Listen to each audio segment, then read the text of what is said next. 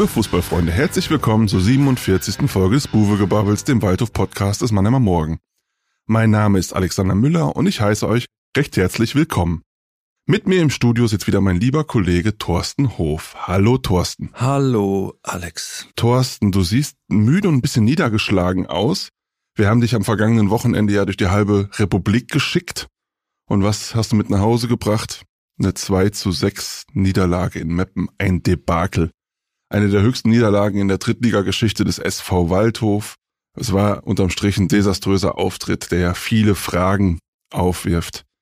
Was ist da am Sonntag in Meppen passiert? Kannst du das überhaupt in ein paar Sätzen zusammenfassen? Ja, wir haben ja die Beschränkung, dass wir eine halbe Stunde Podcast machen wollen. Müssten wir vielleicht doppelte drauflegen, um das jetzt alles nochmal nachzuerzählen. Vielleicht um das historisch einzuordnen, wenn ich richtig liege, das 0 zu 5 bei 60 München war bisher die herbste Klatsche. Ist dann ja auch weiterhin der, die höchste Niederlage. Ja, ne? von der Differenz her, klar, ja, aber, aber was die Gegentore betrifft, sechs war das, gab's noch nie. war das jetzt schon historisch in Meppen. Und äh, ja, du hast es angesprochen, Reise quer durch die Republik, da setzte dich, dich dann noch in den Regionalzug, wenn die alle da Richtung Nordsee fahren, die Mappener Fans noch äh, mit drin, dann hast du kein Schließfach in Meppen, musst deinen Koffer durch die Gegend äh, schieben. Und äh, dann gehst du ins Stadion, denkst, hey, 47 Sekunden, 1-0, läuft heute, hat sich doch alles rentiert. Und dann 90 Minuten später stehst du da unten auf dem Rasen, guckst nochmal auf die Anzeige, da steht wirklich 2 zu 6, also 6 zu 2, andersrum für Meppen aus Waldhof Sicht 2 zu 6 und das war dann schon ein bisschen ernüchternd und äh, ja. Bisschen ernüchternd ist gut. Ja, also es war ja gebrauchter Tag. Ja. Da denkst du, gut, jetzt fährst du noch heim nach Mannheim äh, aus Meppen, bist du dann um halb elf zu Haus und hast es dann alles nochmal schön so im Nachgang, wenn du deinen Text aus dem Zug schreibst.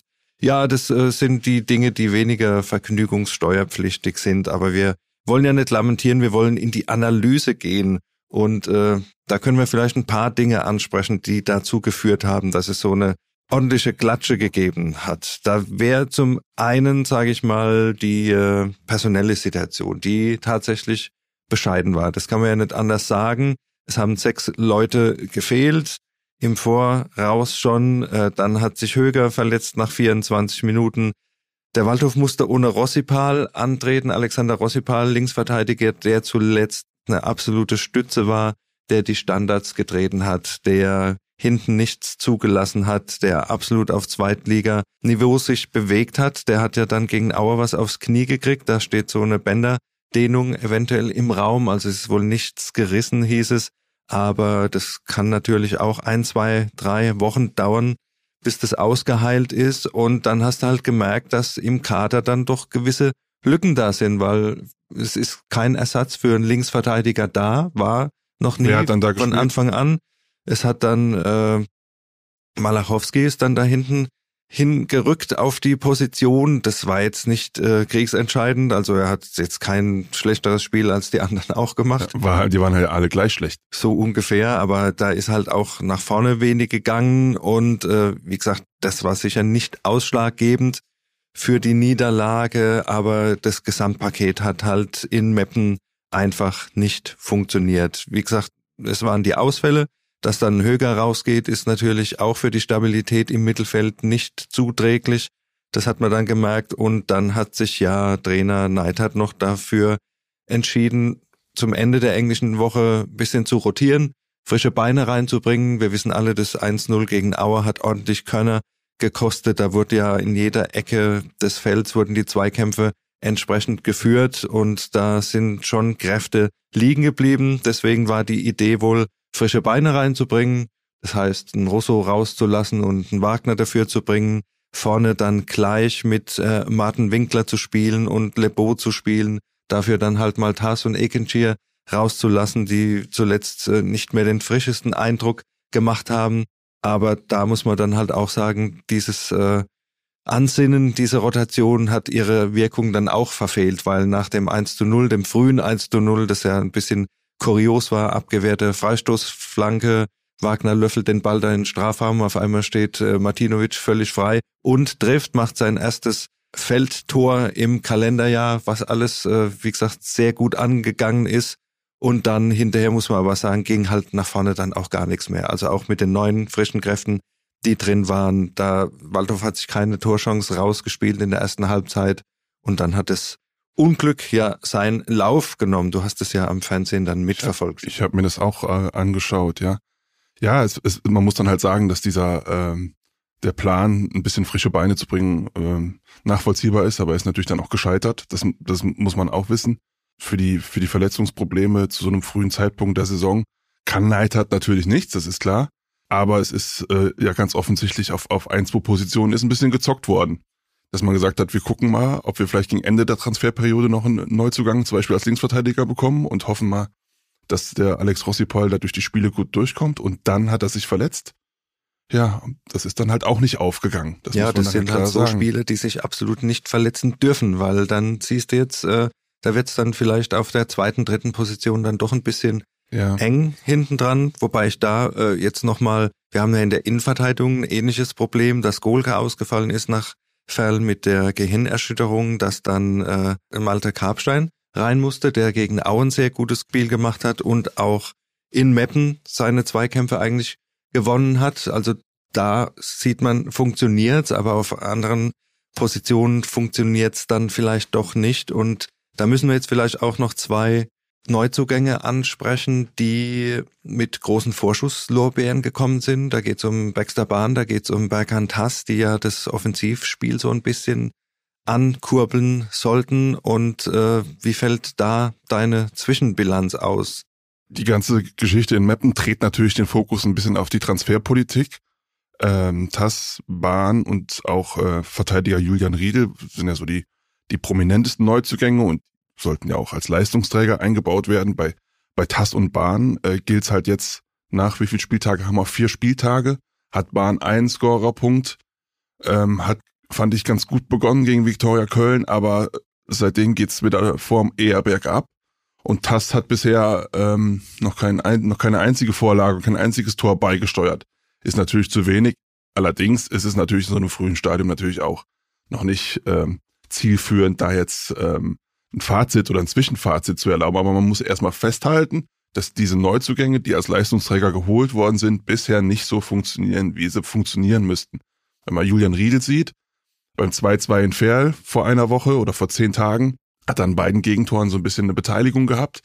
Und ähm, er musste jetzt auf der rechten Seite aushelfen, muss, muss man dann auch einschränkend sagen, aber er ist natürlich auch noch nicht in der Form, wo er hier beim SV Waldhof jetzt als Leistungsträger durchgehen würde. So, und das ist ein, bisschen problematisch dann, wenn, wenn deine drei, vier Leute, die du geholt hast, als, als Stammkräfte, wenn die im ersten Saisondrittel nicht so funktionieren, ist es natürlich schlecht und dann kommen die Verletzungen obendrauf und das gibt dann halt so diesen Cocktail, der dann zu so einem 2 zu 6 äh, in Mappen führen kann. Wobei man ja immer auch noch sagen muss, selbst mit einer, mit einer Nottruppe muss man sich da natürlich ganz, ganz anders präsentieren. Also ich will mal daran erinnern, nach der ersten Corona-Unterbrechung, da hat der Bernhard Trares äh, in, der, in, der, in seiner letzten Drittligasaison beim Waldhof hat er unfassbares Verletzungspech gehabt und die haben dann immer mal noch 1-0 in Rostock gewonnen. Also diese dieses grundlegende, diese Stabilität hat immer funktioniert gehabt. Und das war jetzt, was man zum Beispiel am Anfang gegen Köln und auch im Pokal gegen Kiel gesehen hat, ist jetzt in dieser englischen Woche auf einmal total verschwunden gewesen. Also man hat in Ferl beim 2-2 hat man eine erste Halbzeit ähm, abgeliefert, die war unterirdisch, ja ähm, und hat dann mit einer besseren zweiten Halbzeit gerade so ein 2-2 geholt. Klar, es waren bis kurz vor Schluss in Führung, haben sich dann in der allerletzten Minute das 2-2 gefangen.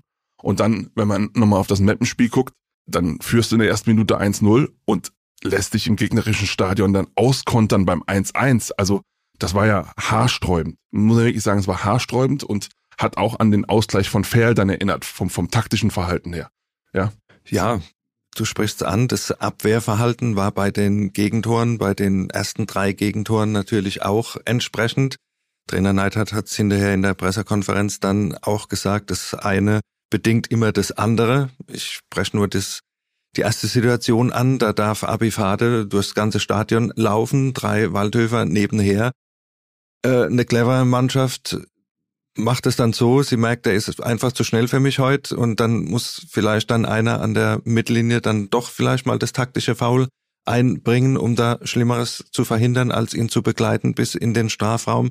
Beim zweiten Tor darf er sich den Ball an der Strafraumgrenze schön quer legen, gucken, wo der Torwart steht, haut ihn da noch äh, in die Mitte. Der sah jetzt auch nicht unbedingt unhaltbar aus. Das dritte Tor wird auch zurückgelegt, wieder völlig frei. Äh, dann der eingewechselte Käuper aus zehn Metern zimmert den Ball oben rechts rein.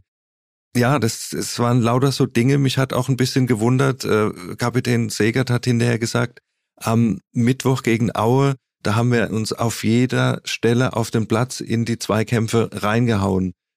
Was daraus dann folgt oder was er nicht sagt, das war in Meppen einfach nicht der Fall. Und da musste dann so ein bisschen die, die Einstellungsfrage natürlich auch stellen. Äh, kommst du mit dem 1-0 gegen Aue, Zweitliga-Absteiger, mit Aufstiegskandidat, selbst ernannt, mit Selbstbewusstsein dahin, denkst, ja gut, Meppen, da, da nehmen wir das jetzt noch so mit, machst das 1-0 früh, kannst du verwalten, das ist halt nicht aufgegangen. Das ist die dritte Liga und das muss in die, in die Köpfe rein. Ich weiß noch nicht, ob es überall angekommen ist und vielleicht da auch jetzt nochmal zurück zu den zwei Neuzugängen. Klar, du hast gesagt, äh, wir sind jetzt beim vierten Ligaspiel, das fünfte Pflichtspiel, wenn wir das Pokalspiel mitnehmen. Aber gerade äh, von Berghand Tass habe ich mir zumindest mal die ein oder andere Einzelaktion gewünscht, wo für das ist er ja geholt worden, das was äh, Josef Boyamba letztes Jahr gemacht hat. Wir haben immer gedacht, äh, das ist die, der Upgrade von von Boyamba, dass da mal ein, zwei Spiele ausgespielt werden und irgendwas entsteht womit keiner rechnet unbedingt, aber ich habe den Eindruck, er ist im Moment irgendwie noch ein bisschen gehemmt, denkt zu viel, weiß nicht, wo die Mitspieler sind, macht dann noch einen Haken mehr und äh, spielt sich dann fest und nimmt sich dann auch das Selbstvertrauen. Das ist so eine, so eine Spirale im Moment, die da bei ihm abläuft, was schade ist, weil die technischen Fähigkeiten sind ja da. Das siehst du ja einfach bei Baxter Bahn. Auch der Einsatz ist absolut bei 100 Prozent. Da läuft er von der ersten bis zur letzten Minute dadurch, aber die Effektivität dann auch, die, die fehlt im Moment, äh, was, was die, die Pässe in die Spitze vielleicht betrifft und da greift ein Rad noch nicht in das andere, was die Offensivleistung betrifft. Wenn man sich die letzten Spiele anschaut, die Szenen, die aus dem Spiel raus entstanden sind, waren ja dann doch doch überschaubar, war viele Standardtore und äh, ja, vielleicht braucht es Zeit. Wir sind ganz früh noch äh, in der in der Saison, aber so die die Signale, die müssten so so langsam ein bisschen kommen, dass der weiß, so könnte es funktionieren. Ich will mal eine ketzerische Frage einwerfen. Vielleicht spielt der Taz auch auf der falschen Position. Vielleicht müsste man den Taz halt mal in der Mitte ausprobieren und vielleicht spielt der Baxterbahn auch auf der auf einer Position, die ihm nicht so ganz liegt. Vielleicht müsste der auch von ein bisschen weiter hinten kommen. Und vielleicht ist der Taz der Zehner, der dann vielleicht auf engem Raum mal eine Idee hat und eine Lösung findet und mal einen durchsteckt, was, was man bei Bahn jetzt nicht gesehen hat. Und vielleicht ist Bahn vom Typ her eher der Achter, ein laufstarker Achter. Und, und nicht der Mann, der als Spielgestalter auf der Zehn richtig eingesetzt Oder als zweiter Stürmer sogar neben Martinovic. Genau, beim Anlaufen äh, im 4-4-2 oft als zweiter Stürmer auch äh, spielt. Ist vielleicht, äh, ist vielleicht auch eine Überlegung. Ich meine, Klar, mit Hö der Neidhardt wollte natürlich Höger und Russo auf der 6 haben. 6 und 8 das ist nachvollziehbar. Die haben aber beide natürlich äh, gut gespielt bis äh, Meppen.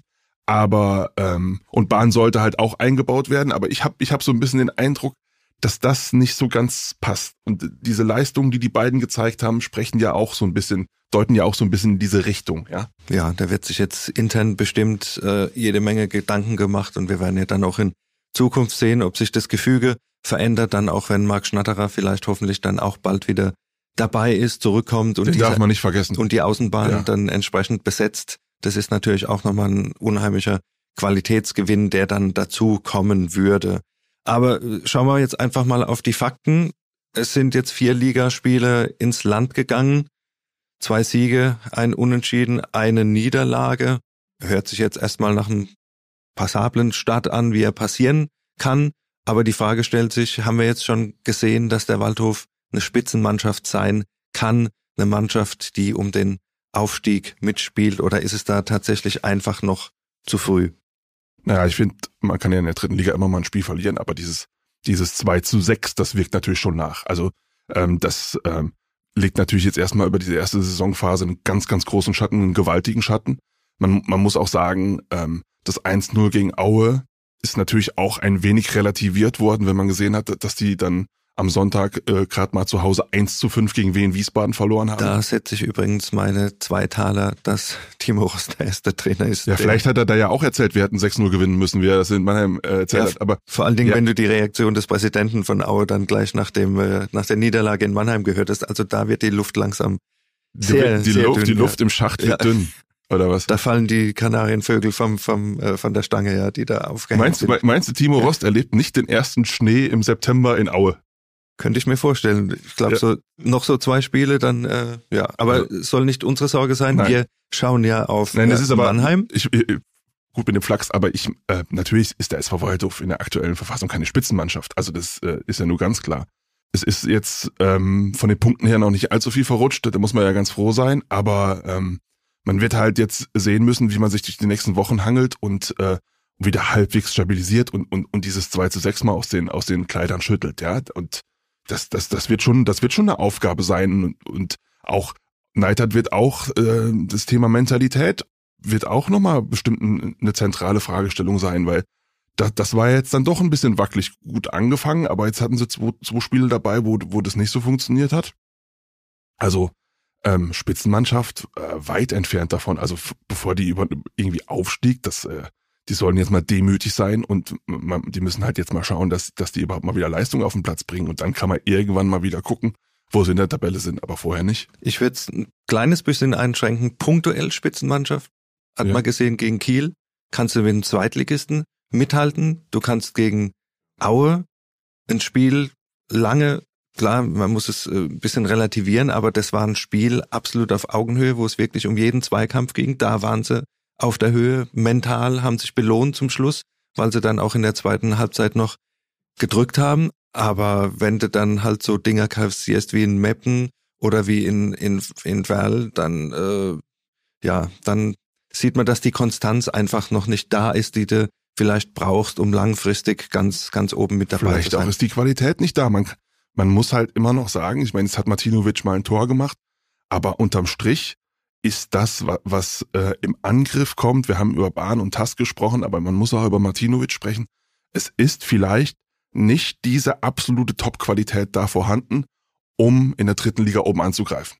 Punkt. Aber da haben wir auch schon öfter gesagt, es muss einfach da noch ein Stürmer her, unserer Meinung nach, der dir irgendwie für 10, 11, 12 Tore garantiert und du brauchst einen Abwehrspieler, der vielleicht links und rechts flexibel einsetzbar ist. Aber ja, ich denke, der Markt ist da relativ knapp im Moment. Und wenn du dann noch so U23-Regeln mit einfließen lassen musst, dann wird's ein bisschen schwierig. Aber wie gesagt, das muss dann der Sportchef richten. Gehen wir mal weg ein bisschen vom Aktuellen und äh, gehen zu unserer Rubrik die drei Fragezeichen, wobei wir uns da natürlich auch ein bisschen auf das, äh, was wir zuletzt gesehen haben, beschränken wollen. Und dann fangen wir an, wie immer, mit dem Top der Woche. Ja, Thorsten, das finde ich jetzt nach dem Eindruck vom 2 zu 6 natürlich schwierig, aber dir ist was eingefallen. Mir ist was eingefallen. Ich gehe weg von Weppen, ich gehe einfach nochmal Richtung Aue, was äh, für mich das Top der Woche war. Die Woche geht ja eine ganze Woche zurück, da fällt auch das Aue-Spiel mit rein. Da hat mir unheimlich gut gefallen Martin Winkler, sein erstes Tor für den Waldhof. Das 1 zu 0, vier Minuten vor Schluss, die, die Freude, die da bei ihm zu spüren war. Er war ja völlig aus dem, aus dem Häuschen, der musste sich ja erstmal sortieren. Das Stadion stand Kopf, weil er den Treffer gemacht hat, auch wie das Ganze zustande gekommen ist. Freistoßflanke von Rossipal und dann steht Winkler auf einmal frei, als ob eben Karl Lauterbach persönlich einen positiven Corona-Test bei der Einwechslung äh, attestiert schön Das habe ich mir schön ausgedacht. Ja. Aber wie gesagt, so haben die Abstand gehalten, wie wenn er die Pestilenz und alles hätte. Und er sagt dann, ah, ich war auf einmal völlig frei, hab den Ball dann eingenickt, musste er auch erstmal als Kopfball ungeheuer, ist er jetzt auch nicht unbedingt bekannt, aber das hat er dann ganz souverän gemacht und die, die Freude, die so ein 19-Jähriger dann bei seinem ersten Tor in der dritten Liga ausstrahlt, das hat dann schon Spaß gemacht, wie gesagt. Und äh, wenn wir einen Top suchen, dann war es für mich auf jeden Fall diese Situation. Gut, kommen wir zum Flop der Woche. Ja, da müssen wir dann doch wieder nach Meppen. Und Immer weiter in der Wunde rumbohren. immer ja. noch mal den Salzsteuer rausgeholt. Ja, und ja, ja. Äh, man muss sagen, ein 4-2 wäre dem Spielverlauf angemessen gewesen, ja. Du machst 1-0, fängst du dann halt drei dumme Tore, so Tage gibt's. Dann kommst du nochmal ran, irgendwie, es waren ja tatsächlich Chancen da, das 3-2 Anschluss, 3-3 vielleicht, aber ja, da war dann die Abschlussqualität nicht entsprechend. Dann geht das Ganze 4-2 und dann sagst du eigentlich, okay, das entspricht dem Spielverlauf und dann fangen die sich in der Nachspielzeit, muss man dazu noch sagen, in der Nachspielzeit 90 plus 2, 90 plus 4, noch zwei Konter zum 6 zu 2. Also da habe ich auch gedacht. Äh, Na, an der Selbstaufgabe muss man, äh, das ist ja, also ist ja ganz gruselig dann gewesen. Das muss man, also mit dem 4-2 wärst du da nach Hause gefahren, wäre schlimm genug gewesen, aber aber jetzt hast du da so eine richtige Abreibung bekommen. Ja, vor allen Dingen, es hat dann auch jeder, es hat dann auch jeder gemacht, was er gewollt hat irgendwie. Alles in vorne rumgerannt, nach hinten ist dann auch nur noch die Hälfte. Und dann äh, ist ja. das auch ein Eindruck, der zum Schluss natürlich entsteht, wo dann äh, Baxter Bahn sagt, sieht fies aus auf der Anzeigetafel, fühlt sich scheiße an, aber das war dann wirklich vermeidbar. Also dass man sich da noch zwei Konter fängt und äh, die Mappener äh, Volksfeststimmung da so ein bisschen anheizt. Äh, da hat sich dann auch, glaube ich, Trainer Neidhardt dafür bedankt nochmal, ja, kehrt da zurück, wird äh, empfangen. Äh, kommst ja nicht oft zurück in so ein Stadion und wirst mit Applaus empfangen, wenn du da sieben Jahre warst. Und der hat zum Schluss wirklich eine Laune gehabt, wo er dann auch gesagt hat, also ich klatsche jetzt hier mit keinem mehr ab, ich kann schlecht verlieren. Und wenn dann tatsächlich noch so zwei Tore zum Schluss fallen, dann ist es verständlich. Da würde ich mich auch in den Bus verkriechen, wahrscheinlich unten in die Ladeklappe und nicht neben auf den Chefsitz da oben. Ja, das ist ja versaut. Sie haben ja. die, die Heimkehr da so richtig versaut. Ja. Also das muss. Danke dafür. Also, Wird es auch die richtigen ja. Worte nochmal gegeben haben. Ja, nee. Also das, das, das äh, stimmt einen dann schon bedenklich. Aber weil am Schluss dann denkst du dir dann halt, komm, jetzt haben wir ja Nachspielzeit. Jetzt verloren haben wir ja sowieso, aber jetzt wollen wir das halbwegs in Ehren nach Hause bringen und sich dann so zwei Kirchen zu fangen, mein lieber Mann. Und dann hat er noch alle Hände voll Ei. zu tun, um die Mannschaft da zu den Fans zu schicken. Da waren ja so ungefähr 300 mitgereist. Äh, war auch nicht jedem bewusst, dass man da jetzt vielleicht nochmal hingeht äh, und sich dafür bedankt, dass äh, die die weite Anfahrt auf sich genommen haben. Ja, äh, Sie sollen ja aber noch ganz freundlich in Empfang genommen worden sein. Ja, das hat man bei anderen Vereinen auch schon anders erlebt. Ja. Wie gesagt, erstaunlich, ja. dass man den ein oder anderen dann doch ein bisschen energischer bitten muss, vielleicht den Weg anzutreten. Ja, das äh, ja. fand ich dann auch ein bisschen. Das stimmt, seltsam, das ist erstaunlich. Ja. Aber ja, da muss man schauen, dass äh, dieses 6 zu 2, ja, das wird, wird aufgearbeitet werden müssen. Ja, Thorsten, kommen wir zum Kuriosum der Woche.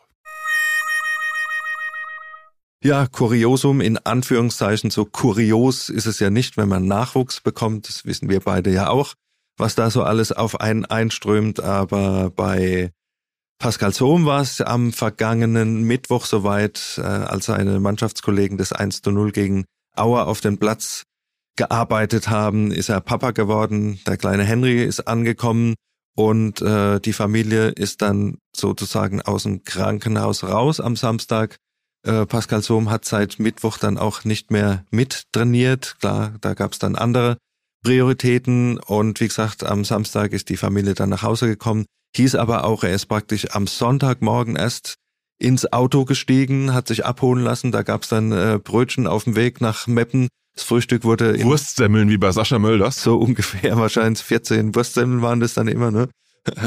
Äh, die wurden dann auf dem Weg nach, nach Meppen verspeist und äh, er stand dann im Kader, ist auch eingewechselt worden. Aber ich glaube, er hat sich dann auch auf der Rückfahrt mehr auf den kleinen Henry gefreut. Als er hat auch so gespielt, als hätte er ein paar Nächte nicht geschlafen. Ne? Das, das kann man jetzt, ohne ihn beleidigen zu wollen, kann man das schon sagen. Ne? Das ist aber nachvollziehbar und ja. äh, von der Stelle einfach nochmal herzlichen Glückwunsch ins Hause Sohm. Das Café in Bretzfeld wird jetzt ein bisschen geschlossen sein, schätze ich mal. Seine Freundin Alisa hat er da äh, ein Café und das ist jetzt wahrscheinlich wegen freudiger Nachrichten ein paar Tage zu und dann kann sich Pascal Zoom demnächst auch wieder als Barista dort betätigen und äh, den Nachwuchs präsentieren. Wunderbar.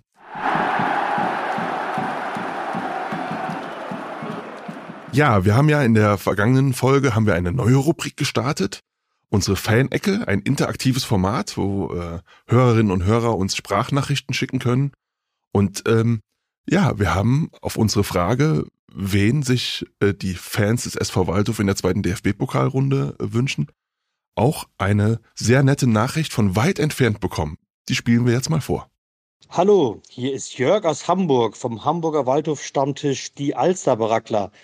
Ja, und ich wünsche mir natürlich für die nächste Pokalrunde als Gegner einen der beiden Hamburger Vereine, entweder St. Pauli oder HSV, damit wir mit unserem Stammtisch endlich mal auch in eine Sportsbar gehen können und ein Spiel des Waldhofs auf Großbildleinwand schauen können.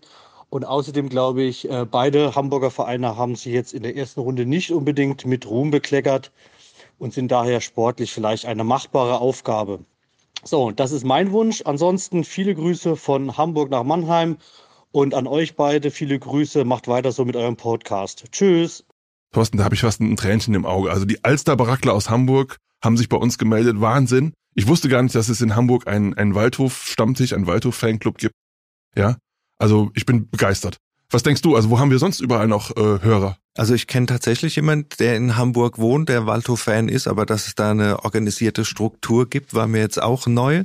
Finde ich aber auch absolut äh, erwähnenswert, wo wir überall in der Republik gehört werden oder auch europaweit. Ich weiß ja im Ausland. Kapstadt, Neu-Delhi, wer, wer weiß es? Die, wer weiß die, die Helsinki, Harzer oder die Amsterdam Assis äh, melden. Dann Amsterdam Assis. Äh, ja, lassen wir uns einfach mal überraschen. Aber wie gesagt, äh, wir freuen uns natürlich riesig über das Feedback und äh, drücken natürlich auch so einen kleinen halben Daumen auf jeden Fall, dass es vielleicht doch was mit Hamburg wird, damit die Jungs da oben mal dann äh, ja typisch Barakler gehen in die Sportsbar, damit sie es umsonst äh, äh, schauen können, um sich das Abo äh, sparen zu können. Stimmt, stimmt. Also drücken wir die Daumen, dass es vielleicht was wird in die Richtung. Man müsste auch mal erfahren, ob ob es in äh, in Hamburg auch äh, Eichbaumbier gibt oder ob die da Astra trinken oder Holsten oder was. Ja, das kannst du ja importieren bestimmt. Also ja? es ist ja auch über, äh, erstaunlich, wo es überall Eichbaum gibt. Ja, also da habe ich auch schon äh, die groß, große Augen gemacht. Aber ja. ja, können wir demnächst mal nachfragen und wir bleiben vielleicht mal mit den Alster-Baraklern da dementsprechend in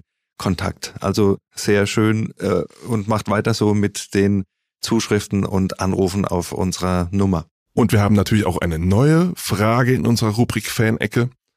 Und da geht es jetzt um die Perspektiven des SV Waldhof in dieser Saison. Hat der SV Waldhof in dieser Saison überhaupt das Zeug und die Qualität für den Zweitliga-Aufstieg?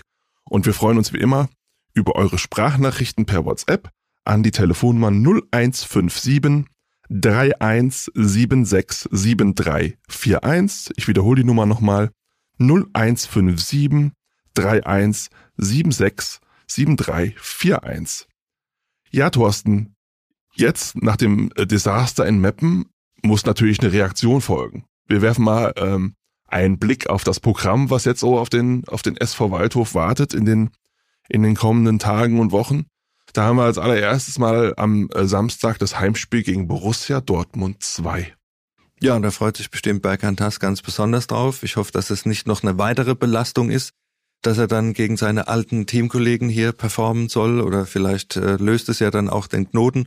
Müssen wir auf jeden Fall mal abwarten, was natürlich vor dem Hintergrund schwierig ist, wenn sich die personelle Situation, die Verletzungssituation da nicht grundlegend bessert, wovon ich leider nicht ausgehe. So eine Bauchmuskelverletzung wie jetzt bei Höger ist oft langwierig. Bei Rossipal hat es jetzt auch nicht so ausgesehen, dass er da nächste Woche gleich wieder dabei ist. Dann wird es auch natürlich gegen so eine spielstarke Mannschaft wie Dortmund 2 sicher nicht einfach. Und auch wenn wir dann ein bisschen nach vorne schauen, da wird's äh, ja. Dann haben wir ein Auswärtsspiel in Elversberg. Bisher die Überraschungsmannschaft der Absolut. Saison, muss man sagen. Da hat der Waldhof ja schon in der Vorbereitung seine äh, Erfahrungen gemacht. Äh, das war, glaube ich, schon so ein kleiner Warnschuss und Elversberg nimmt einfach die Euphorie mit, ist eingespielt, hat jetzt Zwickau äh, weggefädelt. 5-0. Also das war jetzt auch nicht von schlechten Eltern. Da hast du noch lang nicht äh, was geholt. Und dann zu Hause gegen Aufsteiger Bayreuth ist ein Sieg natürlich Pflicht. Einfach bei den Ambitionen brauchen wir gar nicht länger drüber reden, auch wenn du jetzt wieder sagst, oh, du forderst immer die drei Punkte, aber es ist einfach so, gegen äh, Bayreuth müssen die, die Punkte her. Und dann wird's sehr interessant, dann geht's nämlich nach Ingolstadt, Zweitliga-Absteiger, auch gut gestattet mittlerweile. Und da wird sich schon so ein bisschen zeigen, da haben wir dann auch schon acht Spiele rum, da kann es natürlich schon sein, dass du da schon was mitnehmen musst, um äh, den Kontakt nach ganz oben zu halten. Wird Ingolstadt so, wirkt mit 1860 ja, zusammen im Moment am, ja, stabilsten. am stabilsten. Ja, und ja. da wird sich zeigen, ob der, der Waldhof da tatsächlich dazugehört, um diese zwei Mannschaften herauszufordern. Dann sind wir auch schon am achten Spieltag und dann muss sich ja auch so ein bisschen was herauskristallisieren, eine gewisse ja, Form, Konstanz sollte man dann schon sehen. Also da liegen sehr interessante Wochen. Dann hat die Tabelle auch eine gewisse ja. Aussagekraft dann, muss man sagen, nach acht Spielen. Ne? Ja, wir werden sehen. Dein Tipp vielleicht noch ganz kurz, äh, Dortmund? Dortmund 2. Ja. Ich tippe auf Unentschieden, 2 zu 2. Ich werde auf ein 1 zu 1 tippen. Auch unentschieden. Ja. Hm. Wird, wird wirklich eine harte Nummer. Und, ja, ich, äh, ich finde, das ist halt, es sind im Moment zu viele Schlüsselspieler nicht dabei. Und deshalb ähm, glaube ich nicht, dass man das auf Sicht kompensieren kann. Es, es fehlen zu viele Schlüsselspieler und man hat äh, zu, man muss zu viele mitschleifen, die nicht in Topform sind. Das ist keine gute Kombination. Aber wir lassen uns natürlich gerne positiv überraschen. Absolut. Und wir reden dann beim nächsten Podcast über die tollen Siege, die der Waldhof dann eingefahren hat. Ja, das war's dann auch schon wieder mit der heutigen Folge und wir freuen uns wie immer auf euer Feedback und weitere Ideen. Schreibt am besten an podcast.marmo.de und folgt uns auf Facebook oder Instagram. Lasst uns ein Abo da, damit ihr auch in Zukunft keine Folge mehr verpasst. Und wenn ihr Interesse an Eishockey habt, hört doch mal beim Adlercheck unserer Kollegen Christian Rotter und Philipp Köhl rein. Wir melden uns zurück am 31. August mit einer, mit einem Buwe gebabbelt Special.